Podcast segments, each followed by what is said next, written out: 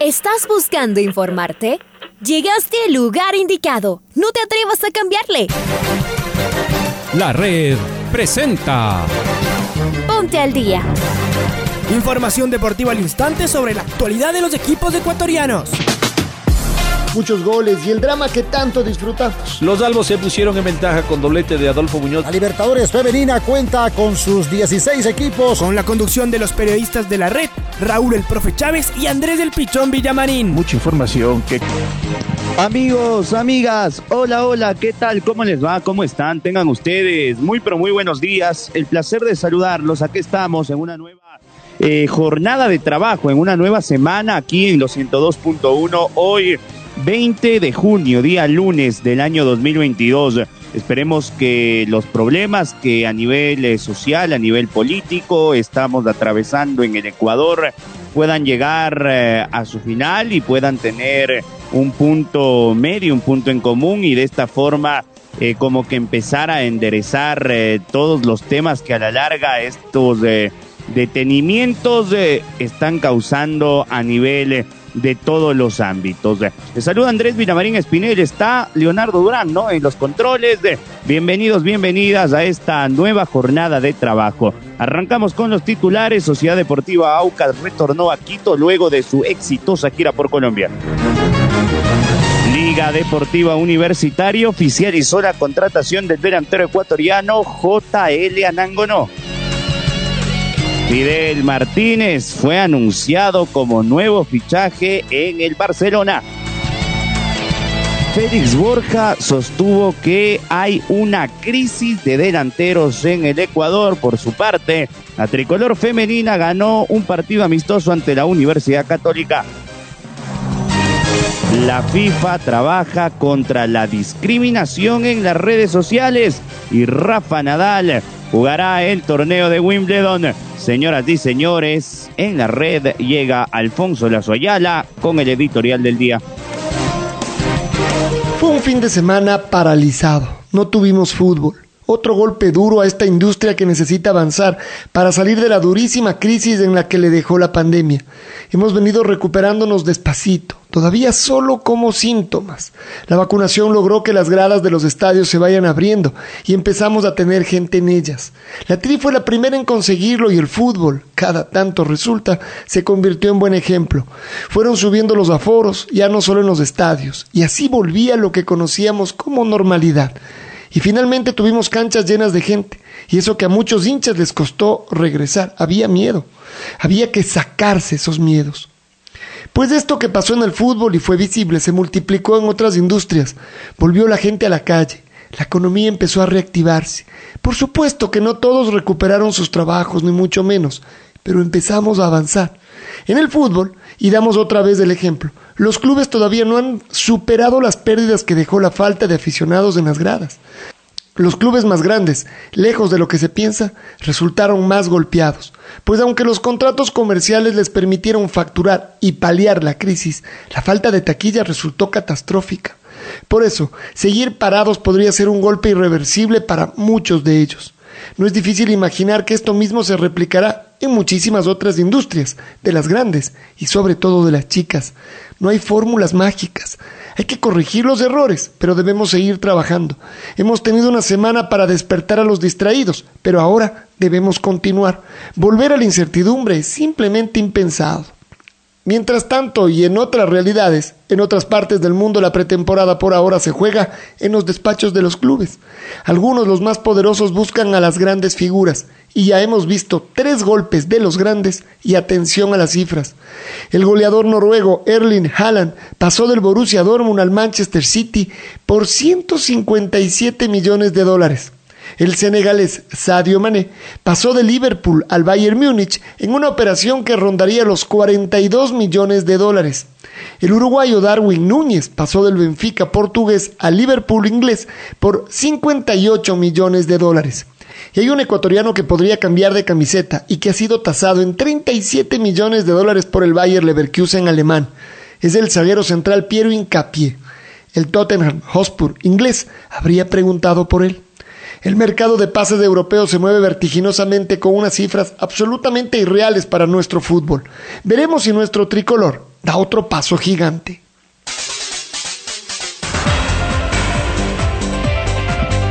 Y arrancamos con Liga Deportiva Universitaria porque este fin de semana la U oficializó la contratación de un hombre conocido en casa. El pastor Juan Luis Anango no retorna al elenco de la casona.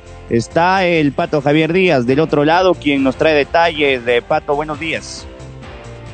Amigos y amigas del Noticiero del Día, ¿cómo están? Liga Deportiva Universitaria oficializó la contratación de Juan Luis Anangonó para el resto de esta temporada con contrato hasta el 2024. Por medio de la presente, dice un comunicado oficial del cuadro universitario, comunicamos que hemos llegado a un acuerdo para vincular a nuestro equipo a Juan Luis Anangonó, quien llega a Liga en calidad de agente libre después de rescindir su contrato con el campeón de Guatemala Comunicaciones de FC club que brindó todas las facilidades para esta transacción. Juan Luis llega a su tercera etapa con nuestra institución a través de un contrato por dos años. Firma Diego Castro, gerente de la Comisión Especial de Liga Deportiva Universitaria con fecha 17 de junio del 2022. Por tercera ocasión, Juan Luis Anango no, Anango Dios, como le decían los hinchos de liga, volverá a jugar con el cuadro universitario. Y luego de varias semanas de rumores, Fidel Martínez fue presentado como nuevo fichaje del Barcelona Sporting Club. El extremo vivirá su segunda temporada con el ídolo del astillero. En sus redes sociales, Barcelona no perdió oportunidad de celebrar ni tampoco para armar el equipo del año 2023. Martínez ya tuvo un breve paso por Barcelona en el que si bien se fue antes de tiempo por sus goles y buenas energías, fichó por el Barcelona. Así nada más, Fidel se sumará esta semana a las prácticas con el equipo de Jorge Fortunato Cérico. Y ahora del ídolo del astillero nos vamos con el ídolo del pueblo. Está Carlos Edwin Salas que nos amplía la información sobre la gira de Aucas en Colombia. Entiendo, Aucas ya se encuentra en la capital de la República. Chaca, ¿cómo te va? Gracias compañeros, amigos, ¿qué tal? Un gusto, saludos cordiales. Sociedad Deportiva Aucas retornó a la ciudad de Quito el sábado en horas de la noche, luego de realizar una gira por Colombia, específicamente en Bogotá, donde jugó seis partidos ante los equipos de Cúcuta Deportivo Millonarios, Fortaleza Santa Fe, La Equidad y Food Global. Según el estratega César Farías y lo que publican en las redes sociales, se lograron cinco victorias y un empate. Lo bueno para el equipo oriental es que pudieron debutar jugadores como Luis Cangá, flamante incorporación del zaguero central al equipo oriental y el retorno de la Tuca Ordóñez, que en esta gira logró marcar tres goles y reencontrarse con el gol. Para esta semana tiene planificado retornar a las prácticas del equipo oriental ya con miras a lo que será la segunda etapa del campeonato. Quiere más del Aucas y el técnico César Farías al momento se mantiene invicto desde su arribo a la ciudad capital y específicamente a Sociedad Deportiva Aucas. Retornamos con más en el noticiero al día. Muy bien, eh, Carlos Edwin, ahí está entonces del Aucas, ya se encuentra en la capital de la República. Y vamos a escuchar al eh, histórico delantero ecuatoriano, mundialista en el año 2006, eh, campeón con el Club Deportivo El Nacional y que recorrió el mundo del fútbol como el canguro Félix Borja. Una realidad que atraviesa hoy por hoy las formativas del fútbol ecuatoriano es la escasez de de delanteros y a nivel de igual manera de los clubes en la Liga Pro, la gran mayoría de los equipos cuenta con delanteros extranjeros en sus filas. Por ende, esta crisis de delanteros en nuestro país. Lo escuchamos al canguro Borja que se refiere, vuelvo y lo repito, a la poca eh, calidad en cuanto a los delanteros hoy por hoy. Bueno, Reinaldo, sí, es un, es un mal que venimos padeciendo en los últimos años porque obviamente el hecho de, como los dirigentes también del fútbol, de contratar jugadores que, que marquen la diferencia, que vengan con una experiencia, se ha dado paso más a centros delanteros extranjeros que, que el nivel nacional y obviamente los clubes no estamos sacando mucha gente hacia, hacia adelante. Ya después del Team Angulo para acá creo que Campana y ahí lo que están, en el caso de Egner, de Felipe, que son los activos, pero no tenemos ese, esa, esa gran cantidad de centro delantero como, como en, su, en otros momentos. Eh, es muy difícil el centro delantero, dos, por sus costos acá en el país, eh, el que pueda transferirse de un club a otro y ver que la posibilidad si trae un centro delantero de fuera no va a ser de primer nivel. Acá hacen su nombre varios de ellos y lo han hecho, ¿no? No, obvio, obvio. Yo creo que primero que no tenemos eh, muchos centros delanteros en el país. Como te dije, los que se nombró anteriormente, eh, dentro del país tendríamos que, con un nombre, este chico que fue ahora a Barcelona, Cifuente, y, y va a un club grande primero porque tiene la confianza del entrenador y creo que es un gran definidor. Pero a nivel de selección no tiene posibilidades. Pero como acabas de decir tú, eh, los delanteros que vienen acá no vienen con un gran renombre, vienen a formar un nombre. Y es el caso, por ejemplo, de Bauman, que estuvo en Muchurruna y después pasó a Independiente, y que es un gran jugador, no hay que dudarlo, pero no vino con un gran cartel. Acá lo vino a hacer porque nadie conocía a un Bauman anteriormente. ¿Cómo se tiene que trabajar para el centro delantero? Uno, la tendencia, y algunos técnicos dicen, mmm, prefiero jugar sin delantero, más con jugadores abiertos por los costados y que lleguen todos para buscar la definición. Bueno, lo que pasa es que muchísimos entrenadores se quedaron solo con la idea de, del Barcelona de España, de, Pepe Guardiola, que lo hacía jugar a Messi como centro delantero. Y ahora la mayoría está con esa, con esa mentalidad. Pero yo creo que cada fútbol tiene su, su, su ADN y el fútbol ecuatoriano ha sido un ADN de centro delantero. Félix el canguro Borja. Además habló sobre las formativas. Vamos a seguir escuchando este interesante diálogo con el canguro en eh, una siguiente parte que la hemos sintetizado de la siguiente manera. Borja y las formativas en el Ecuador. No, la formación es integral en otros lugares y no solamente para el centro delantero. Eh, la, idea de, la formativa de los clubes, por lo menos donde tuve la gran fortuna de estar, es para que todos los jugadores eh, salgan completos. Eh, no solamente a veces, por un ejemplo, vamos a jugar la sub-12, no sé, de quién con, contra, contra, contra equipo X. Y no, tenemos que ganar como sea y no importa el ganar como sea, pero no hay conceptos que enseñen fundamento a ese chico, al central, al marcador derecho, al centro delantero, un chico de 12 años que tiene que divertirse, que si va a definir intente buscar un palo que no defina por definir, nosotros teníamos la costumbre de decir al, al, delantero tiene que apuntarle a la cabeza al arquero para matarlo. No, no hay que matarlo, hay que hacerle el gol. Entonces son, son conceptos que en otro lado te, te, van enseñando, y no solamente para el centro delantero.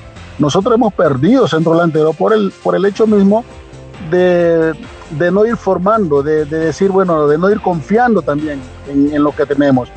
Eh, chicos que van saliendo y chicos que, que juegan un año y al, y al año se pierden, porque a lo mejor no hay la constancia, preferimos confiar en, en, el jugador viejo de 30 años y que no es viejo, pues, sino por decirlo así a nivel futbolístico, pero no confiamos en el, del, en el de 21. Entonces, ¿qué pasa? Sí, el de 30 años por la experiencia te va a marcar la diferencia, pero el de 21 vas a tener crecimiento. En el caso de Campana, ahora en la selección, Campana es un gran jugador, es un gran centro delantero.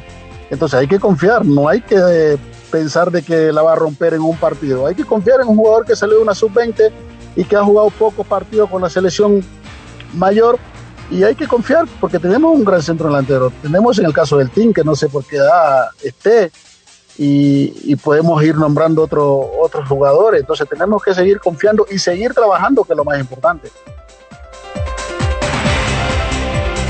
Las palabras del canguro Félix Borja. Vamos con Maite Montalvo, cambiamos de tema. La selección ecuatoriana de fútbol sub-20 continúa eh, a nivel femenino, perdón, la selección, eh, la tri femenina conducida por Emily Lima, sigue entrenándose pensando en la Copa América que está a la vuelta de la esquina en Colombia y este fin de semana jugó un partido amistoso frente a la U Católica. Está Maite Montalvo del otro lado, nos trae detalles. Mike, ¿cómo te va? ¿Qué tal Andrés? Un fuerte abrazo para ti, también para la gente que nos escucha, empezando esta semana con información deportiva. Seguimos también cubriendo detalles sobre lo que está haciendo la tricolor femenina este fin de semana, el día sábado específicamente, tuvo un partido amistoso previo a la fecha FIFA que inicia este sábado 25 de junio, una doble fecha donde Ecuador va a medirse al mismo rival en la ciudad de Quito del Estadio Banco Guayaquil, va a jugar frente a Panamá. De hecho, el equipo de Panamá ya está próximo a llegar a nuestro país para concentrar y lo que va a ser ese partido el día sábado. Antes, como lo estaba comentando, la tricolor este fin de semana le ganó 6 a 1 a la Universidad Católica, el equipo femenino, en un partido que fue de carácter amistoso. Los goles de la selección fueron obra de Karen Flores, Martina Aguirre, Emily Arias, Nayeli Bolaños, Jimena Zambrano y Manoli Vaquerizo. Por parte de la Universidad Católica descontó Dayana Jiménez. Fue un partido bastante bueno a puerta cerrada. La selección pudo cumplir con una fecha más, pero lo que va a ser, como les digo, enfrentarse a Panamá todo esto eh, engloba lo que viene siendo la preparación ya hace algunas semanas de nuestra selección. Previo a su viaje en el mes de julio, a principios de julio, va a tener que viajar para la Copa América Femenina en Colombia. Y de hecho nuestra selección femenina es quien abre eh, esta competencia a nivel internacional que da cupos para el Mundial del próximo año. Así que la Tri empezó bien, golpeando fuerte en este partido amistoso y después esperando lo que va a ser esta semana de entrenamientos antes de enfrentarse en esa doble fecha a Panamá ya en lo que son amistosos FIFA. La Tri ganó 6 a 1 a la Católica y esta semana seguirá entrenando en la casa de la selección. Regreso con ustedes compañeros con más detalles. Abrazo, May. Y esta noticia a mí me ha generado mucha atención. Ojo, eh, FIFA en conjunto con eh, FIPRO trabajarán en un programa que luchará contra la discriminación y los insultos de los cuales eh, son víctimas los jugadores, árbitros y otros protagonistas del juego a través de redes sociales. Este plan entrará en funcionamiento con motivos de la Copa del Mundo Qatar 2022. Está el señor Fuentes del otro lado. ¿Cómo le va, Marco? Bienvenido. ¿Qué tal Andrés? Amigos amigas de la red, qué gusto saludar con todos ustedes eh, a esta hora con información del fútbol internacional, ya que la FIFA publicó el pasado día sábado un informe independiente a propósito del Día Internacional para contrarrestar el discurso de odio de las Naciones Unidas, el mismo que pone de manifiesto el aumento de los insultos que reciben los futbolistas en eh, plataformas de redes sociales a lo largo de los torneos de selecciones. De esta manera, a cinco meses eh, del comienzo de la Copa Mundial de la FIFA Qatar 2022, la organización que rige el fútbol mundial junto con FIFPro, organización que representa a los futbolistas profesionales en el mundo, trabajarán mancomunadamente en la coordinación y puesta en marcha de un plan para proteger a los eh, combinados nacionales participantes, a los jugadores, a los árbitros y a los hinchas de cara a los insultos en las redes sociales durante los torneos de selecciones. Vale recordar que este estudio que fue publicado recientemente empleó la inteligencia artificial para rastrear más de 400.000 publicaciones en plataformas de redes sociales a lo largo de las fases semifinales y finales de dos torneos de selecciones como la Euro 2020 y la Copa Africana de Naciones en el 2021. Es así que más del 50% de los jugadores fueron objeto de algún tipo de insulto discriminatorio y gran parte de ellos eh, procedentes de sus propias eh, naciones. Eh, la mayoría de estos insultos correspondieron a comentarios homófobos con el 40% y racistas en el 38%. Además, muchos de estos insultos se mantuvieron publicados en las cuentas a las que fueron dirigidas en un principio tenemos la obligación de proteger al fútbol y eso empieza por los futbolistas que tanta alegría y felicidad nos dan con sus proezas dentro del terreno de juego, declaró el presidente de la FIFA, Gianni Infantino. Lamentablemente está surgiendo una tendencia de un porcentaje inaceptable de publicaciones en los canales de redes sociales dirigidos a jugadores, entrenadores, árbitros y a los propios equipos, y esta forma de discriminación no tiene cabida en el fútbol como ninguna otra, añadió el eh, máximo responsable del ente que rige el fútbol mundial. Esto es eh, cuanto les podemos informar a esta hora. Por supuesto, amigos y amigas, como siempre les invitamos a que continúen en sintonía de la red. Nos reencontramos más adelante con mucha más información. Un abrazo grande para todos excelente jornada. Abrazo grande, mi estimado Marco. Y vamos con eh, el gran Rafa Nadal. Cambiamos del fútbol al eh, tenis está a la vuelta de la esquina Wimbledon y después de haber ganado en el polvo de arcilla de París, Roland Garros, ahora Rafa Nadal se ilusiona con el césped de Londres. Acá las palabras del eh, tenista mallorquí.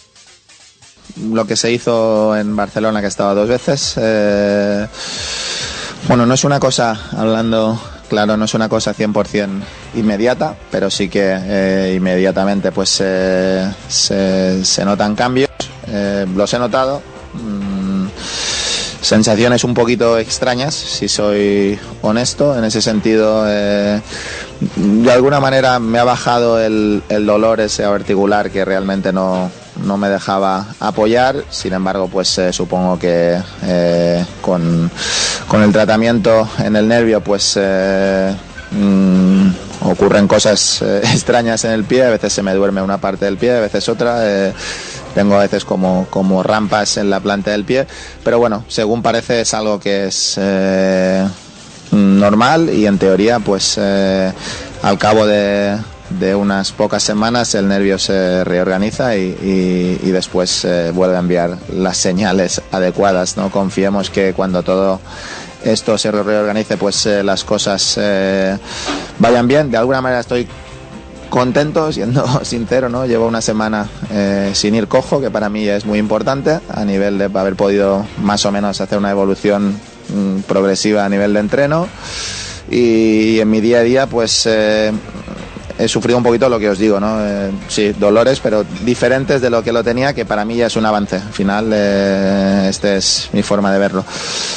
Hay que esperar un poquito a ver cómo, cómo evoluciona todo las siguientes semanas. Supongo que serán eh, importantes para ver cómo, cómo todo evoluciona.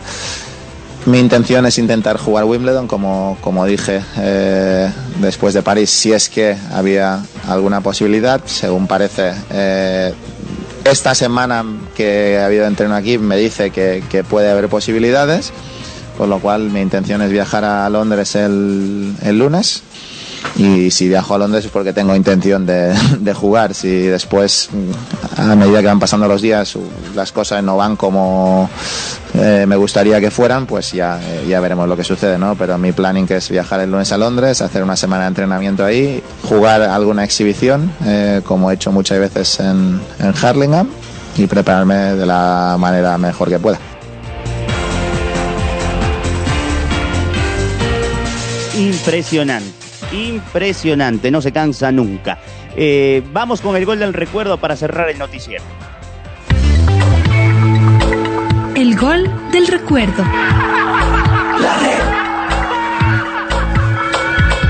20 de junio del año 2009. Alfonso Lazo Ayala y el Bambino Paredes en relatos y comentarios de aquel duelo de la fecha 19 de la primera etapa entre Liga y el Nacional, donde los Albos ganaron 2 a 0 con tanto del Taca Bieler, que lo recordamos.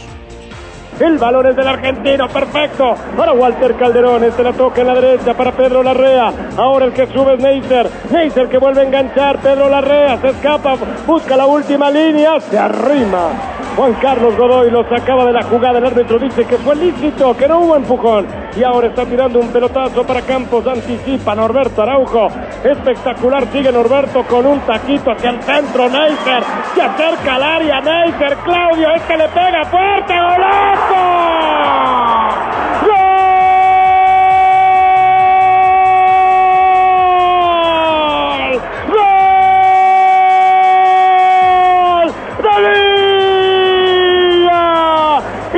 Aparecía el medio campo de la U. Norberto Araujo tuvo que tomar la bandera. Enganchó, anticipó, ganó una pelota. Después se fue por derecha y con un taco desarticuló a quienes estaban por la izquierda de Nacional. Neisser y el alargue. Y al tanque Claudio Bieler, que hoy está, que no perdona nomás. Con la punta fue esta vez. Apuntó a la esquina. Casi, casi que nos avisó a todos. Y a los 25 minutos 30 del primer tiempo. Otra vez el tanque Claudio Bieler y esta vez el que la comenzó fue Norberto Araujo. Ahí están los argentinos de la U poniendo la segunda. Otro clásico capitalino y esta vez se viste de blanco. 2 a 0, gana Liga. Se repitió la fórmula del primer gol, fue un lateral de Neise para Bieler y marcó el primero y en este segundo un alargue sobre la derecha de Reasco y Bieler de puntazo seco sin dar oportunidad. Sorpresivos goles de Bieler esta noche acá en Ponciano. Le ha clavado la pelota lejos del alcance de Mora. Arriba en el ángulo izquierdo alto del arco sur. Se infló la malla marcando el segundo liga. Dos de Bieler esta noche. Ahora ya estás al día junto a nosotros. La red presentó Ponte al día. Informativo completo sobre la actualidad del fútbol que más nos gusta, en donde estés y a la hora que tú quieras. Quédate conectado con nosotros en las redes de la red. Síguenos como arroba la red Ecuador y no te pierdas los detalles del deporte minuto a minuto. Escúchanos en vivo en TuneIn y en los 102.1 FM en Quito. ¡Te esperamos!